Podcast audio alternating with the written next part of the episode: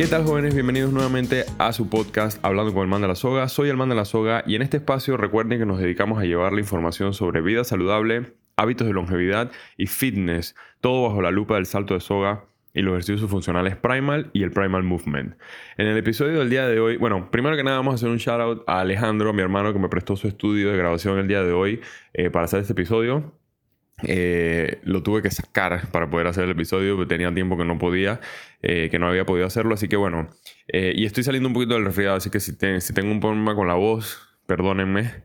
En el episodio del día de hoy, que es el número 5, vamos a hablar un poco sobre las, las, las, las personas que tienen cierto miedo o tienen cierta duda con respecto a saltar soga, si tienen alguna lesión o si tienen sobrepeso.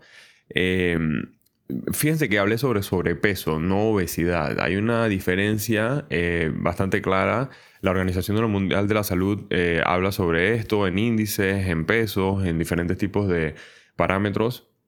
Pero vamos a hablar específicamente sobre, sobre el sobrepeso y las personas que tienen alguna lesión, alguno de los dos tipos de lesiones. Puede ser una lesión actual o puede ser una lesión vieja.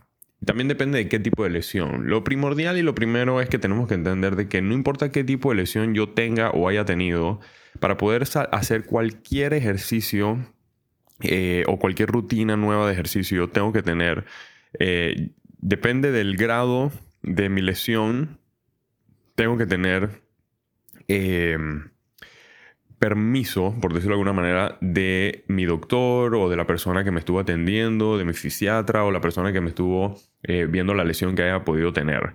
Nosotros hemos tenido personas que han tenido, eh, hemos tenido personas que han llegado al gimnasio con problemas, por ejemplo, de discos eh, herniados. inclusive mi esposa, bueno, algunos de ustedes ya saben, ella tuvo una operación en la columna y y ha logrado volver a hacer ejercicio de nuevo. Eh, así que eso es uno de los primeros puntos que vamos a hablar el día de hoy. ¿Qué pasa si tengo una lesión o si tengo sobrepeso? Entonces, como dije, primero con temas de lesiones, eh, hay que tomar en cuenta que el, salto de soga es un ejercicio que tiene múltiples beneficios a nivel de lesiones. Busca eh, mejorar la lesión que, podamos, que hayamos podido tener, ya sea en las rodillas, en los tobillos, en los talones. Eh, por ejemplo, hay personas que tienen lesiones en los hombros.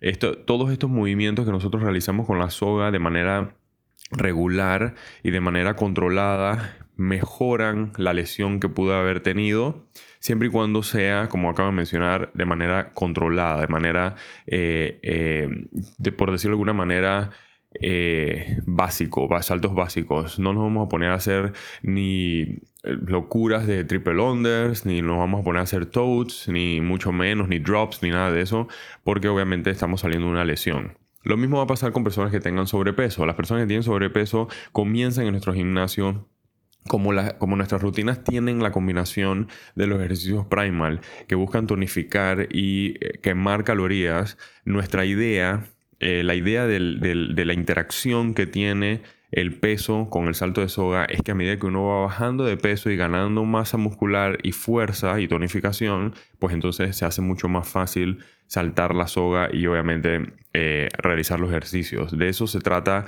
eh, el sistema que nosotros usamos en el gimnasio y la línea de, de, entrada para cada persona. Entonces, surge una pregunta, ¿puedo saltar soga si tengo mucho sobrepeso? Sí se puede saltar sogas si tenemos mucho sobrepeso. Lo importante es entender cuánto debo saltar dentro de cada una de mis rutinas. Porque la realidad es que nosotros en el gimnasio hacemos una rutina aproximadamente de 32 a 33 minutos, de las cuales tienen diferentes eh, tipos de... Tenemos diferentes tipos de entrenamientos. Eh, perdón, disculpen. Por ejemplo, Tabata puede ser HIT, puede ser HILIT el HIT ya no lo usamos mucho porque la verdad es que no nos gusta eh, los ejercicios de, mucho de, alto impacto, pero sí nos gusta los ejercicios de mucha, eh, eh, de mucha intensidad. Entonces usamos ejercicios de muy poco impacto y mucha intensidad. Ese es nuestro, por decirlo de alguna manera, nuestro sistema preferido, que es el HILIT.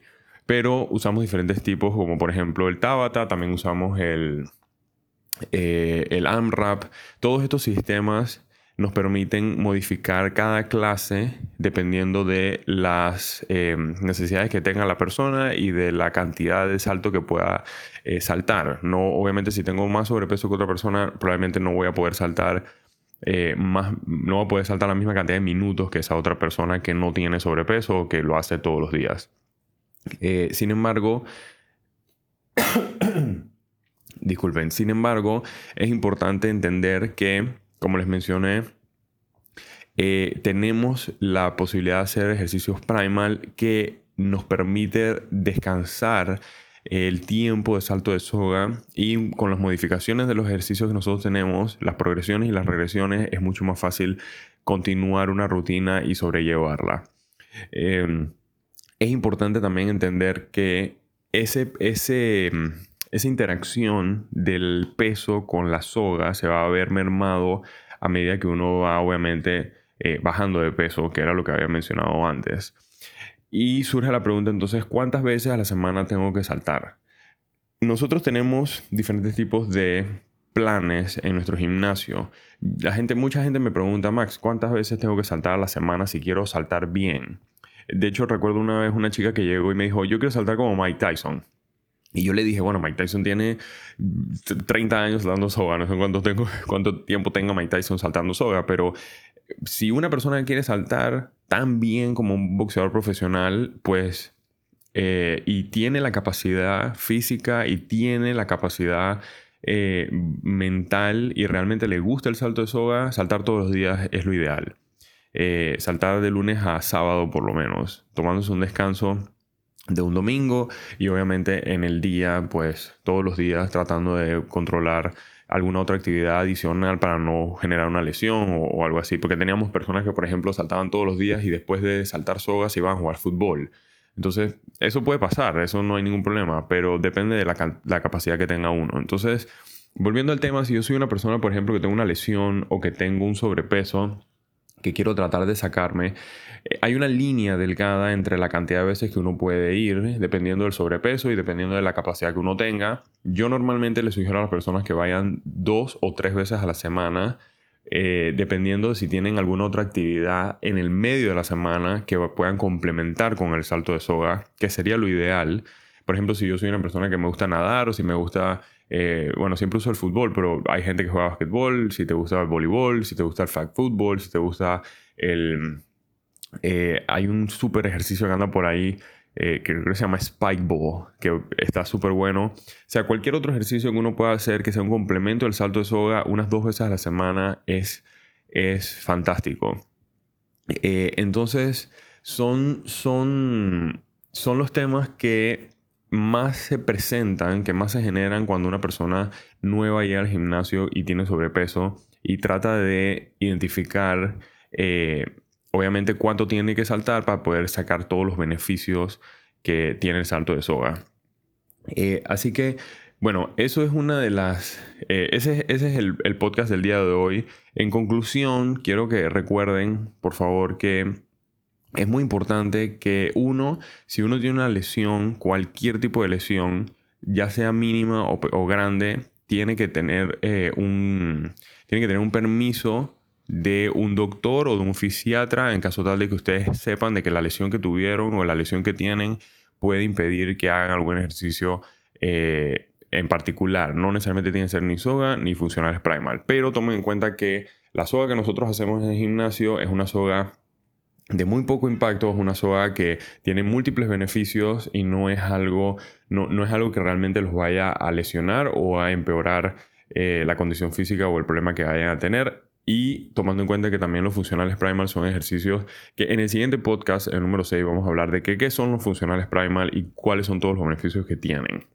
Quiero terminar este podcast con unos tips porque mucha gente me está preguntando en el gimnasio Max, ¿qué vamos? Nosotros vamos a tener el 21 de diciembre en el gimnasio para los que quieran ir, un brunch de traje algo para que la gente pueda eh, tener una mini rutina navideña y pueda comer y todo lo demás. Entonces la gente me está preguntando, Max, ¿y entonces tú qué vas a hacer en diciembre?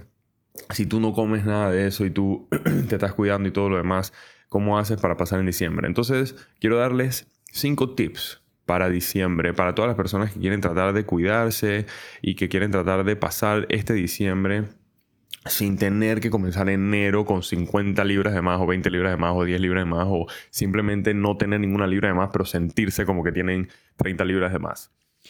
Primer tip, siempre muévanse. Muévanse todo diciembre. Muévanse de lunes a viernes, muévanse los sábados, muévanse los domingos. Siempre estén moviéndose. Ese, ese, ese quote, Always on the Move, de Obi-Wan Kenobi, eh, que es un fantástico personaje, es, es, así. Nosotros tenemos que estar moviéndonos siempre.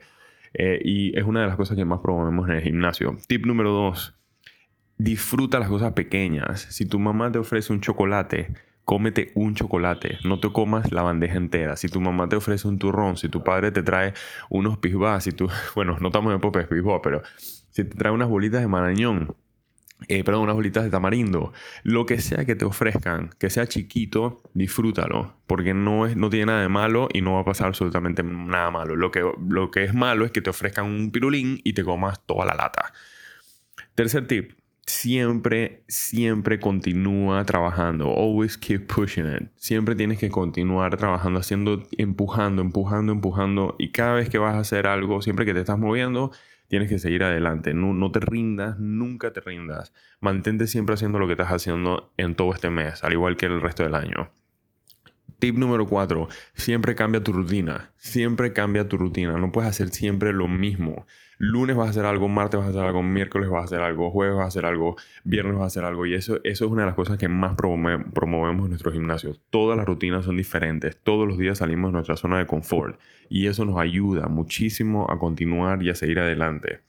Y el último tip Always look forward to something. Siempre ten un propósito, siempre busca una meta, siempre, siempre espera algo. Siempre busca y espera algo que tú quieras. Siempre tienes que buscar esa meta que quieres. Y al final, cuando la logres, va a ser mucho más satisfactorio. Así que espero les haya gustado este podcast. Recuerden que el número 6 vamos a hablar sobre los funcionales primal, que son y en el 7 vamos a hablar un poquito sobre nuestros sistemas de entrenamiento HEALIT y los beneficios de los Primal Movement. Eh, me despido de ustedes, les, deseo la mejor de la semana. Eh, recuerden por favor que el 21 tenemos lo del brunch. Van a venir un montón de actividades nuevas para el gimnasio. Eh, los queremos mucho. Vivan saltando. Vivan Primal.